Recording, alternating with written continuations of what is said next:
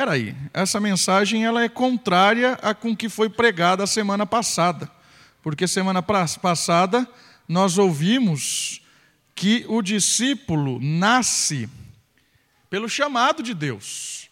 Que o discípulo nasce quando Deus vai lá e restaura alguém que está completamente preso.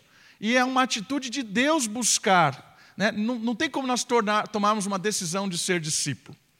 Isso é princípio do início, né? vamos chamar assim, bem redundante, princípio do início da vida cristã. Por quê? Porque o chamado para ser discípulo acontece por Cristo, pelo Espírito, é o Pai quem chama, é o Pai quem trabalha. E a gente falou disso semana passada. É, Deus é quem trouxe para perto. Mas tem um passo a mais. A gente leu o texto anterior a esse texto que nós vamos trabalhar hoje à noite, que é o texto de Lucas 14, a partir do verso 25. E ali é o convite, o texto anterior. E esse texto específico trata do passo além. Porque no meio do povo de Deus, aqueles que foram salvos por, pelo Evangelho, foram salvos pelo Senhor Jesus, muitos ainda continuam presos e amarrados como aqui a nossa querida Miriam estava encenando. Amarrados pela antiga vida, amarrados por antigos objetivos, amarrados por antigas formas de olhar a religião, amarrados e não deslancham na vida cristã. Mas o chamado de hoje é o chamado para a decisão de se tornar um discípulo. E essa decisão parte de cada um de querer assumir o compromisso de ser um discípulo. E eu queria trabalhar nessa temática de hoje, olhando o texto bíblico: decisões para se tornar um discípulo. E não só um crente, talvez um crente frequentador de igreja, um crente morno, ou um crente que está amarrado por vários pecados, um crente carnal. Deixar de ser isso e tornar-se um discípulo. Vamos olhar o texto bíblico, o que ele fala a respeito de decisão de ser um discípulo. Evangelho de Lucas 14, a partir do verso 25. Preste atenção na leitura e preste atenção quando ele fala de discípulo. Grandes multidões o acompanhavam, e ele, voltando-se, lhe disse: Se alguém vem a mim e não aborrece ao seu pai e à sua mãe, e à sua mulher, e filhos, e irmãos e irmãs, e ainda a sua própria vida, não pode ser meu discípulo. E qualquer que não tomar a sua cruz e vier após mim, não pode ser meu discípulo. Pois qual de vós, pretendendo construir uma torre, não se assenta primeiro para calcular a despesa e verificar se tem os meios para concluir? para não suceder que, tendo lançado os alicerces e não a podendo acabar, todos os que a virem zombem dele, dizendo: Este homem começou a construir e não pôde acabar. Ou qual é o rei que, indo para combater outro rei, não se assenta primeiro para calcular se com dez mil homens poderá enfrentar o que vem contra ele com vinte mil?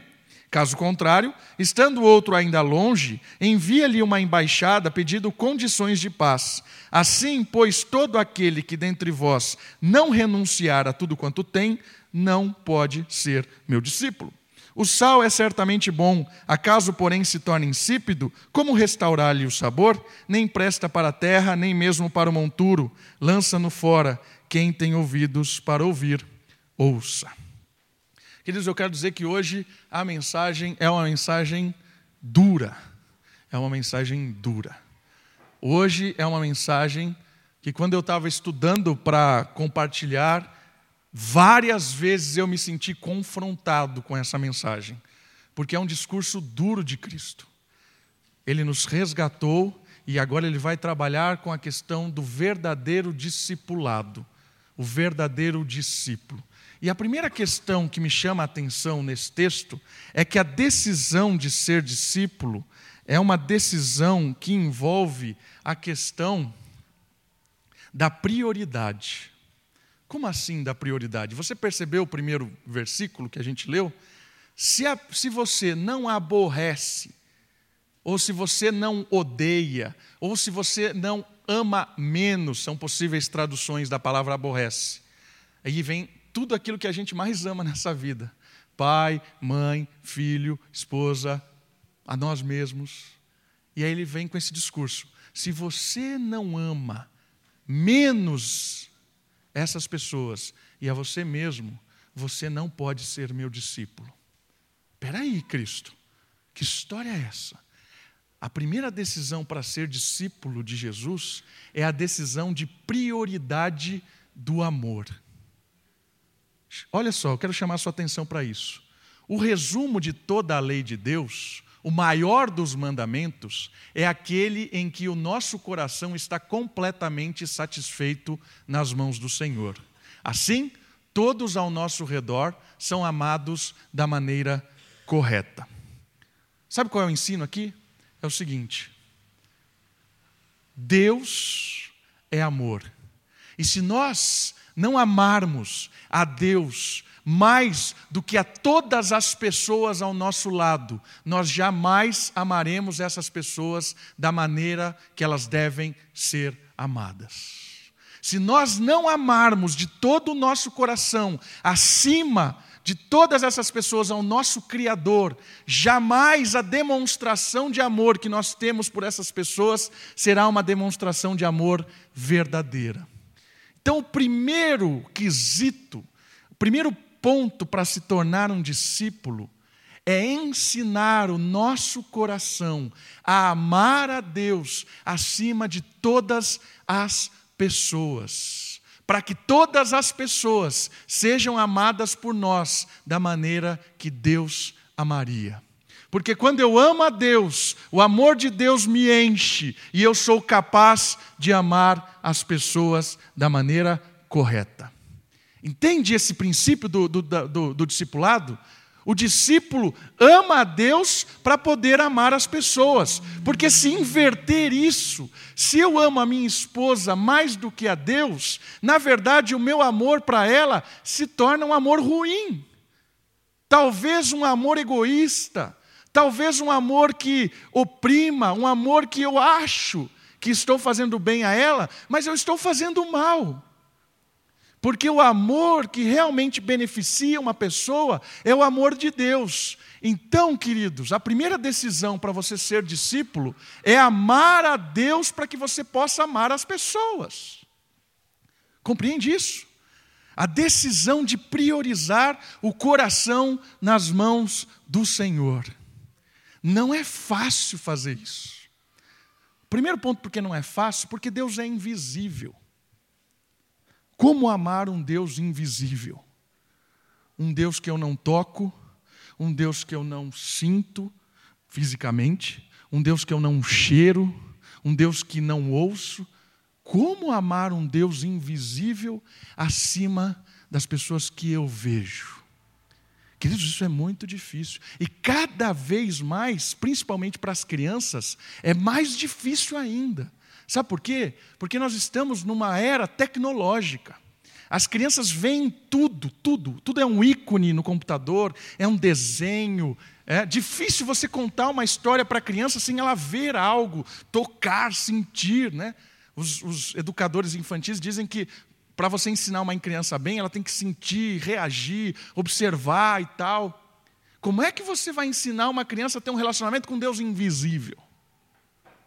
Percebe como é difícil? A gente às vezes cai nessa cilada de que ensinar as crianças deve ser extremamente vivo, real. E aí você vai ter que ensinar ela a se relacionar com Deus que ela não vê. É difícil, queridos. É difícil para nós. Entrar no quarto, fechar a porta, sem nada, sem ninguém, e começar a falar aparentemente sozinho. É difícil. Por isso que a decisão é o seguinte: para ser um discípulo, não é fácil.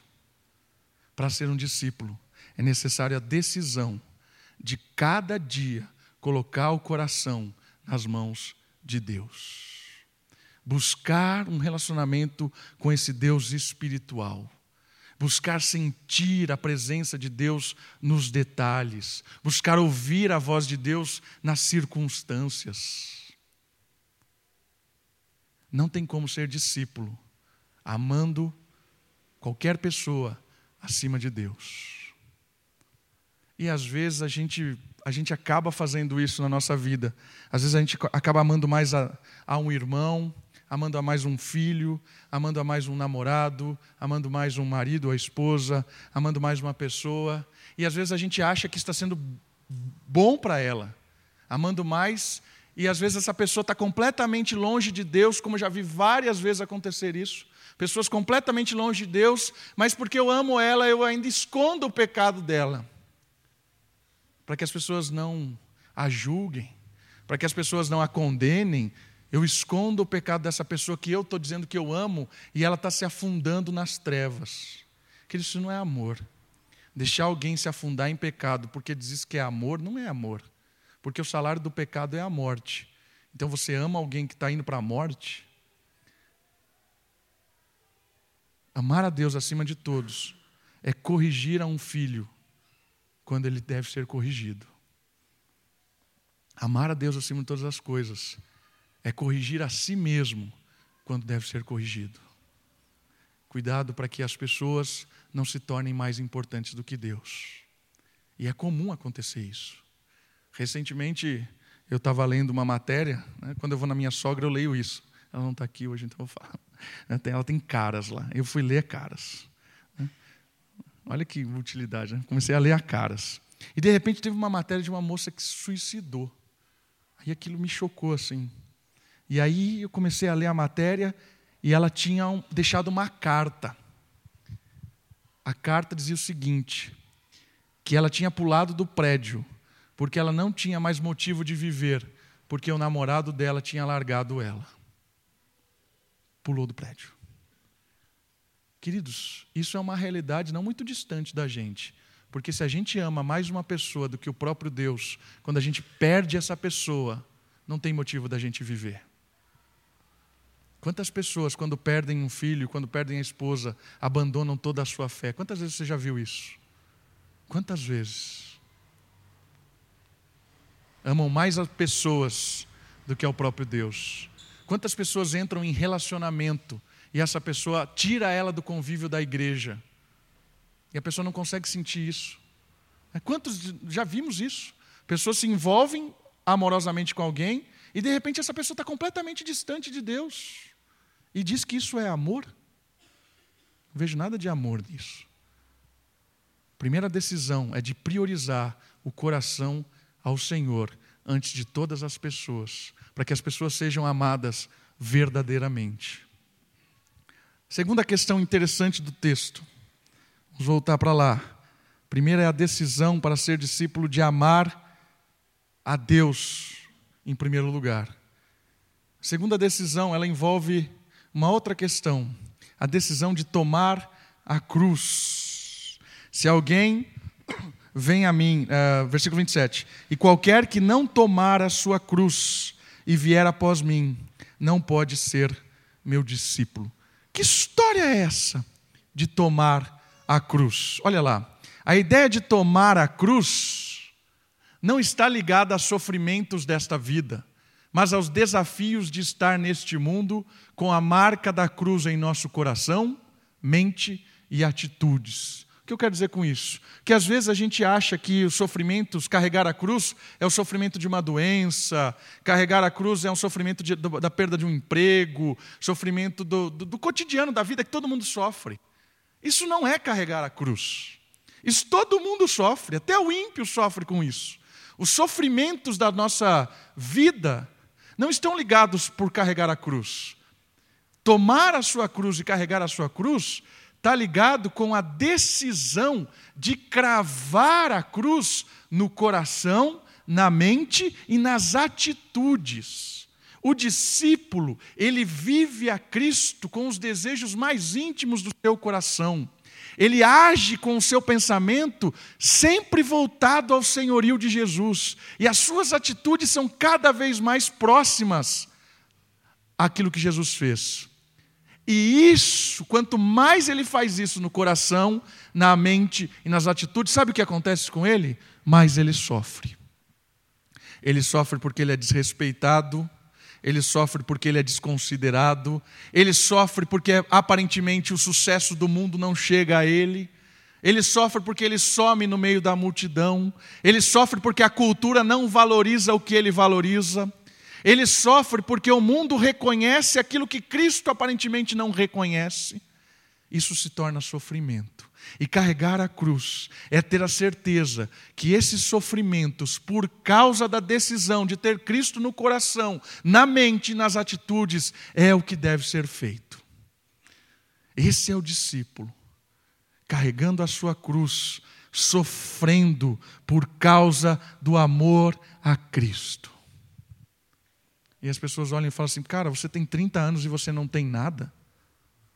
Você tem 30 anos e você ainda está nessa vidinha medíocre aí, 30 anos, 30 anos e você não, não comprou nada, não tem um terreno, como é que você vai casar? Não tem casa.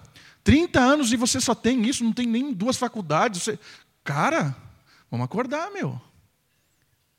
E aí você, que é fiel a Deus, que está levando o objetivo de, de fazer discípulos, você olha e, e, cara, isso acaba gerando um sofrimento. E aí você começa a pensar: será que a minha vida realmente não deve ser correr atrás disso?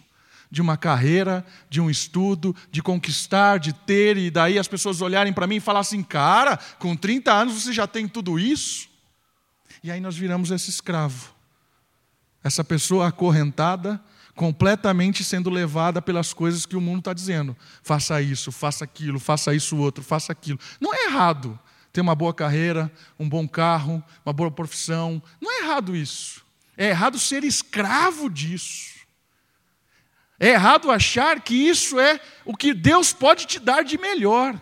Porque tem gente que acha que isso é o que Deus pode dar de melhor. Eu, eu ouvi um testemunho interessante de um pastor que ele estava contando o seguinte, que a esposa dele ia, ia ter um filho e eles não tinham onde ter tal, e ele orando, orando, orando, e de repente ele conseguiu um lugar lá e eles foram para o hospital, alguém pagou tudo o que aconteceu, e aí o filho dele nasceu naquele bom hospital, ele pegou no colo e falou assim: Obrigado, Senhor, por tudo isso. E aí ele pensou no seguinte: o Senhor Jesus nasceu no meio do nada, no meio de um, de um, de um, de um negócio sujo, nasceu lá numa na estrebaria, no comida de porco, de gado lá. Será que Deus é bom porque deu o hospital ou será que Deus é bom? Entende? A gente começa a fazer esses comparados. Ah, obrigado, Senhor, porque eu tenho isso. Mas peraí. Às vezes a gente acha que Deus é bom pelas coisas que Deus nos dá. Irmãos, cuidado com essa história. Se Deus é bom porque, por causa das coisas que Ele nos dá, Ele não é Deus. Porque se existe alguma coisa mais importante que Deus pode nos dar, que não é Ele é mesmo, que não é Ele mesmo, Ele não é Deus. Por que, que Alá não é Deus? Sabe quem é Alá, né? Por que, que Alá não é Deus? Porque Alá promete um céu que não é Ele mesmo. Alá promete um céu para os homens e as mulheres não têm nem, nem vez na história, mas para os homens, um céu de 70 mulheres virgens. Esse é o céu que Alá pode dar. Isso não é Deus, irmãos. Deus tem que dar algo que não é Ele mesmo. Mas sabe o que Deus nos promete? Sabe qual é o nosso céu? Quando Deus for tudo em todos. Esse é Deus. O que Deus pode nos oferecer de melhor? Ele mesmo. O nosso céu é quando Deus for tudo em todos. Esse é Deus. Derruba todos os outros deuses. Entende? Só que às vezes a gente não tomou a decisão de, de carregar a cruz, entender isso como verdade.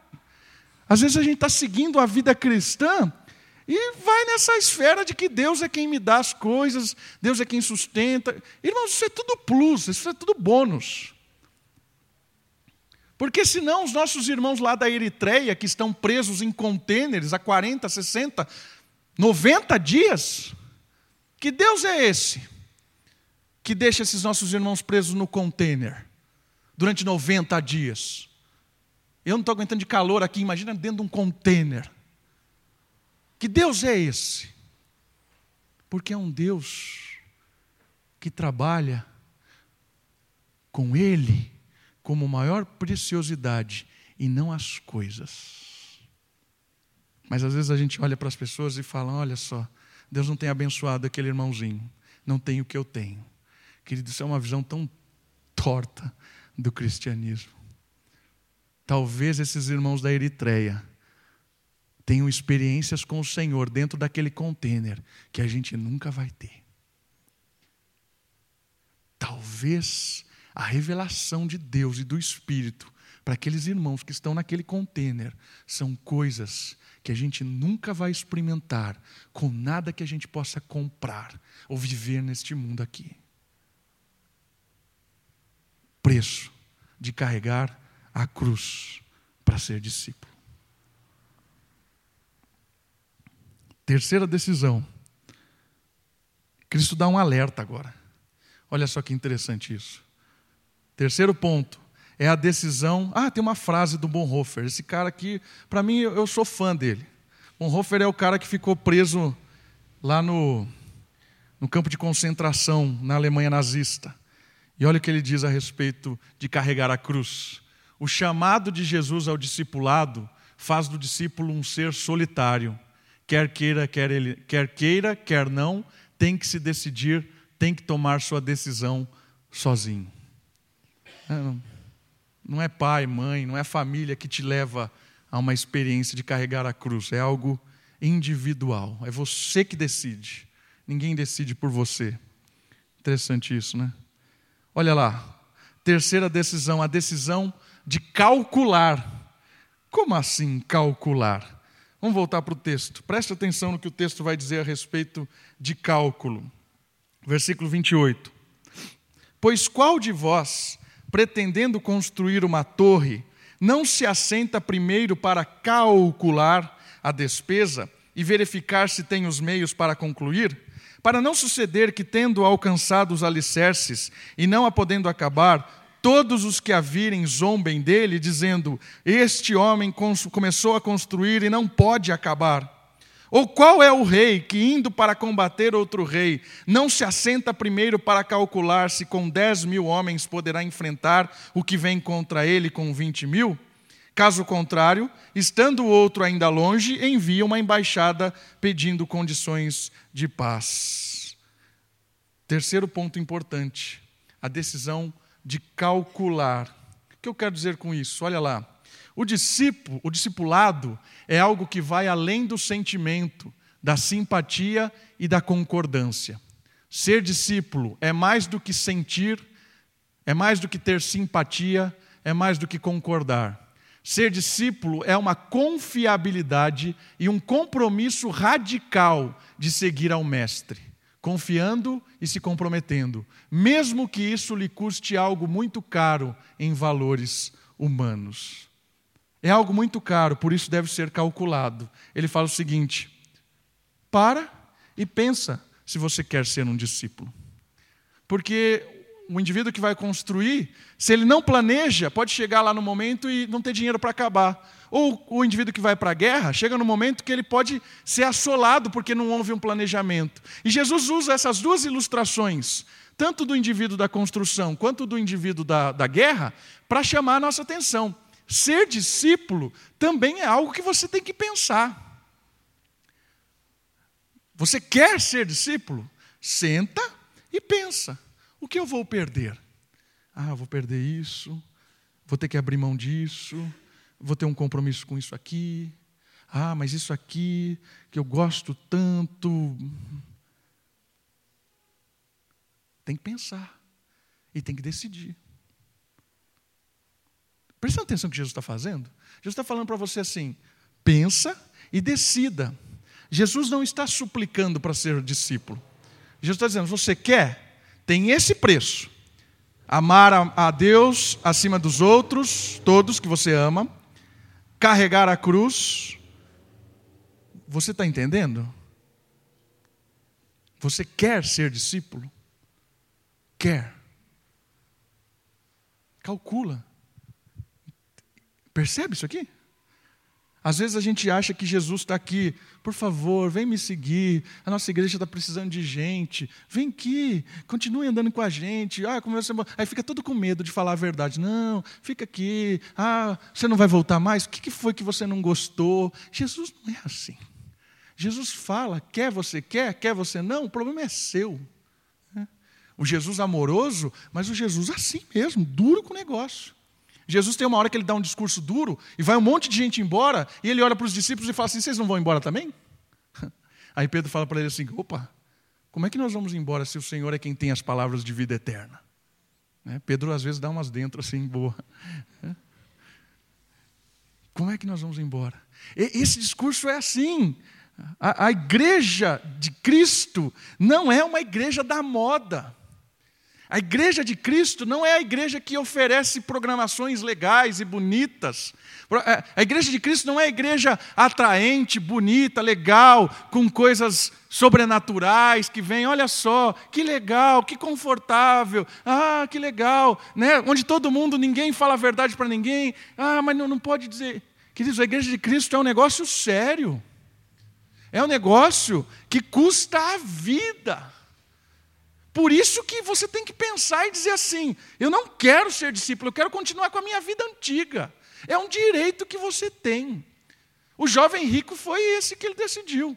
Deus amou ele, Jesus olhou para ele, amou ele de uma forma tremenda e disse para ele assim: Você quer herdar a vida eterna? Então, vende tudo o que você tem, dá aos pobres e vem atrás de mim. Aí ele chorou e disse: Eu não quero. Porque ele pensou calculou e disse: é um preço muito caro aos olhos do mundo o que você está me pedindo. Eu não quero isso. E foi embora, triste. Percebe isso aqui?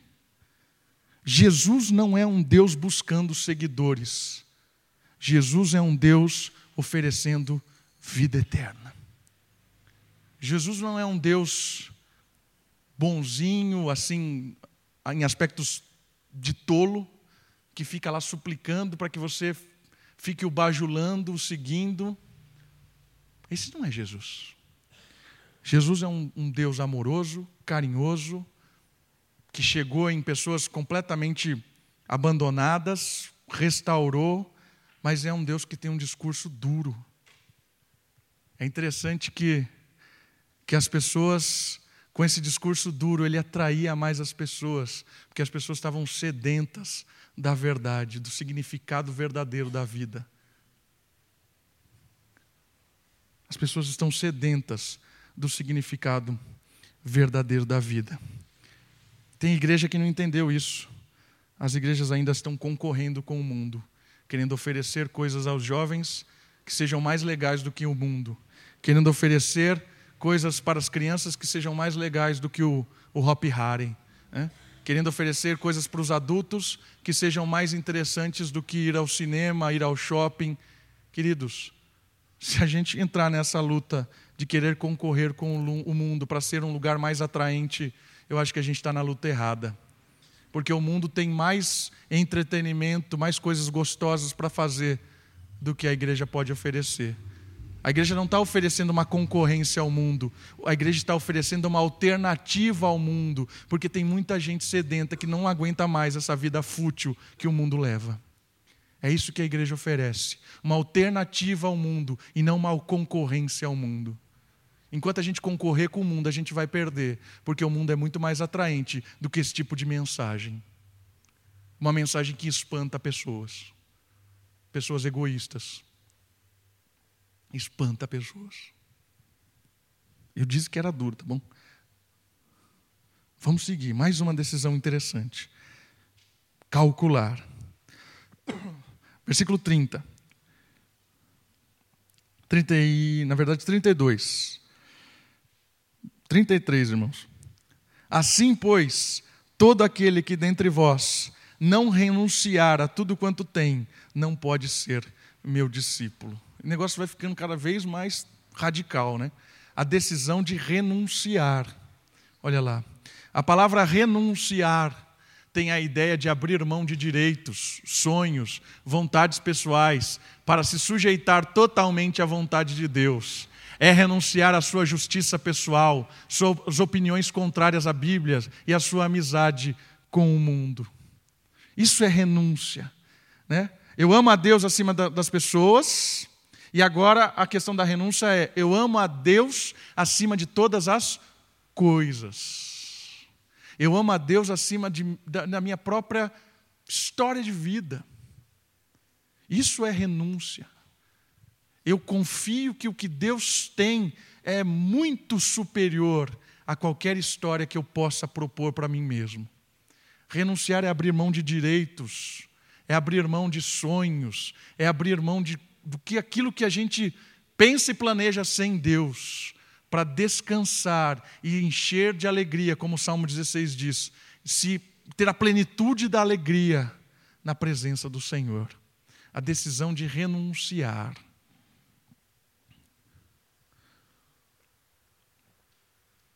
Aí você pode perguntar assim: ah, essa proposta de Jesus é de virar monge, né? Você vai para um lugar, um mosteiro e, e se isola lá. Não é isso. Pondo em termos práticos, para a nossa sociedade contemporânea. O que essa história tem a ver comigo? Tem a ver o seguinte: que eu entendo que as pessoas que estão ao meu lado, eu só amo elas através do amor de Deus. Que a minha vida, o meu sofrimento, só é válido quando eu sofro por amor a Cristo. E a minha vida, as minhas conquistas, o meu trabalho, a minha, a, a, minhas compras, as coisas que eu, que eu conquisto nessa vida, só são válidas quando eu estou disposto a abrir mão dessas coisas, se necessário, para amar a Deus mais do que as coisas. Quando a gente entende isso, a gente leva uma vida aqui, ganhando ou perdendo, eu estou satisfeito, porque o maior, o maior prazer é servir a Deus. Quando Deus me dá e quando não, Deus não me dá, glória a Deus por isso. Quando eu conquisto e quando eu perco, glória a Deus por isso. Quando eu estou feliz ou quando eu estou doente, graças a Deus por isso. A gente nunca ouve testemunho, a gente vê ouvir mais testemunhos, né? Eu estou testemunhando porque eu agradeço muito a Deus, porque eu estou sofrendo muito por alguma coisa. Difícil a gente ouvir isso, né? Celcides estava contando umas experiências de testemunho, né, Celcides? De cachorro, de não sei o quê. Lembra disso? Né, Celcides? Agora, eu vi experiências de testemunho de pessoa que vem aqui e fala assim: ó, graças a Deus, porque eu precisei perder isso aqui que eu tinha, mas conquistar algo maior. É a experiência de Atos 19, 19. Quando os bruxos se convertem, o que, que eles fazem? Eles entregam todos os livros de bruxaria deles para serem queimados e perderam uma dimensão de dinheiro enorme, porque o valor maior eles tinham chegado e conquistado naquele momento. Eu renuncio tudo aquilo que é podre na minha vida e queimo, independente do custo que isso tenha, porque eu amo a Deus. Esse é um testemunho interessante de vitória. A mensagem de Cristo não é uma mensagem para que todo mundo abandone o seu trabalho, abandone sua família, venha para a igreja. Não é isso. A mensagem é que você ame mais a Deus do que tudo que você tem. E quando você tem, você louva. E quando você não tem, você louva do mesmo jeito. Entende isso? E a gente mede conquista das pessoas não pelo que ela tem financeiramente, ou sucesso ou carreira. A gente mede as conquistas das pessoas quando elas estão realizadas em Cristo. Um dia eu quero ser como aquela pessoa. Testemunho que ela dá, o estilo de vida, as palavras, o jeito que ela caminha. É isso. É isso que eu quero. Entende? Entende? A vida de renúncia não é para sermos monges, mas era para a gente ser, para a gente se tornar cada vez mais um cidadão deste mundo, em que a marca do nosso coração, da nossa mente e das nossas atitudes sejam a cruz a marca seja a cruz. Mais uma. Nós estamos terminando. Decisão de salgar. Olha o 34. O sal é certamente bom. Caso, porém, se torne insípido, como restaurar-lhe o sabor? Nem presta para a terra, nem mesmo para o monturo. Lança-no fora. Quem tem ouvidos, ouça. Olha o que eu anotei ali no slide. Ser discípulo é ser Cristo no mundo. Ser Cristo, ser discípulo é ser Cristo para as pessoas. Ser discípulo é temperar o mundo com o amor sacrificial e reconciliador do Deus homem. A gente decide isso tudo e aí nós vamos causar ao mundo um impacto, porque as pessoas vão ver Cristo em nós. As nossas mãos são as mãos de Cristo. Os nossos olhos são os olhos de Cristo. As nossas atitudes são as atitudes de Cristo. Isso é salgar o mundo. Isso é temperar o mundo com o amor sacrificial de Jesus. Isso é ser discípulo. As pessoas, quando olham para você, veem mais a Cristo do que você mesmo. Decisão de amar a Deus.